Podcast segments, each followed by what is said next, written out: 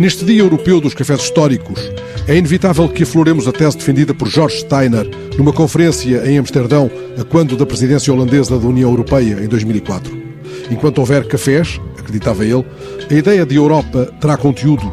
Essa conferência veio a ser transposta para livro publicado em Portugal pela Gradiva. Steiner traça em A Ideia da Europa uma linha que vai do café de Pessoa aos cafés de Odessa. Essa linha constitui-se como um dos marcadores decisivos da própria ideia europeia. Para ele, a Europa é feita de cafés. Steiner morreu no início de fevereiro deste ano, em vésperas de começarem a fechar os cafés da Europa.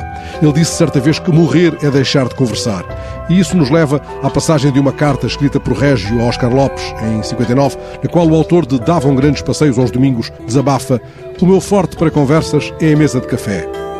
Esta passagem é recordada na página da cafetaria José Régio, integrada no Hotel José Régio, erguido onde existiu o antigo Café Faixa, um dos lugares prediletos do escritor, que ali tantas vezes conversou, por exemplo, com Manuel de Oliveira e outros amigos. Régio frequentava também o Café Lentejano, em Porto Alegre.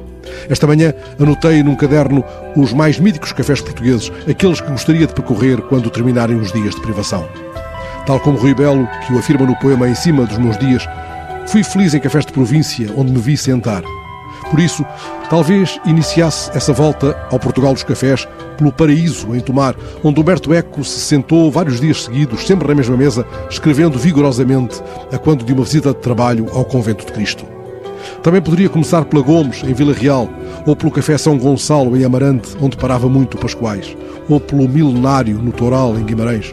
E não esqueceria, claro, a Cister, onde o Abeleira escreveu tanta prosa, e que se chamava Serafina, quando essa lá tomava diariamente o pequeno almoço, antes de rumar ao Chiado, dali seguindo para o Nicola, outro santuário.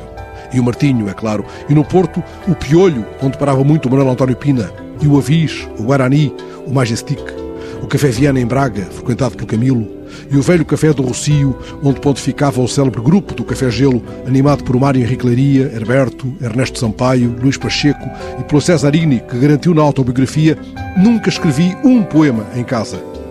Outro dos animadores do grupo do Café Gelo era António José Forte, o autor de Uma Faca nos Dentes, de onde retiro o belíssimo poeta em Lisboa. Quatro horas da tarde, o poeta sai de casa com uma aranha nos cabelos. Tem febre, arde, e a falta de cigarros faz-lhe os olhos mais belos. Segue por esta, por aquela rua, sem pressa de chegar, seja onde for. Para, continua e olha a multidão suavemente, com horror entra no café, abre um livro fantástico, impossível, mas não lê. Trabalha numa música secreta, inaudível.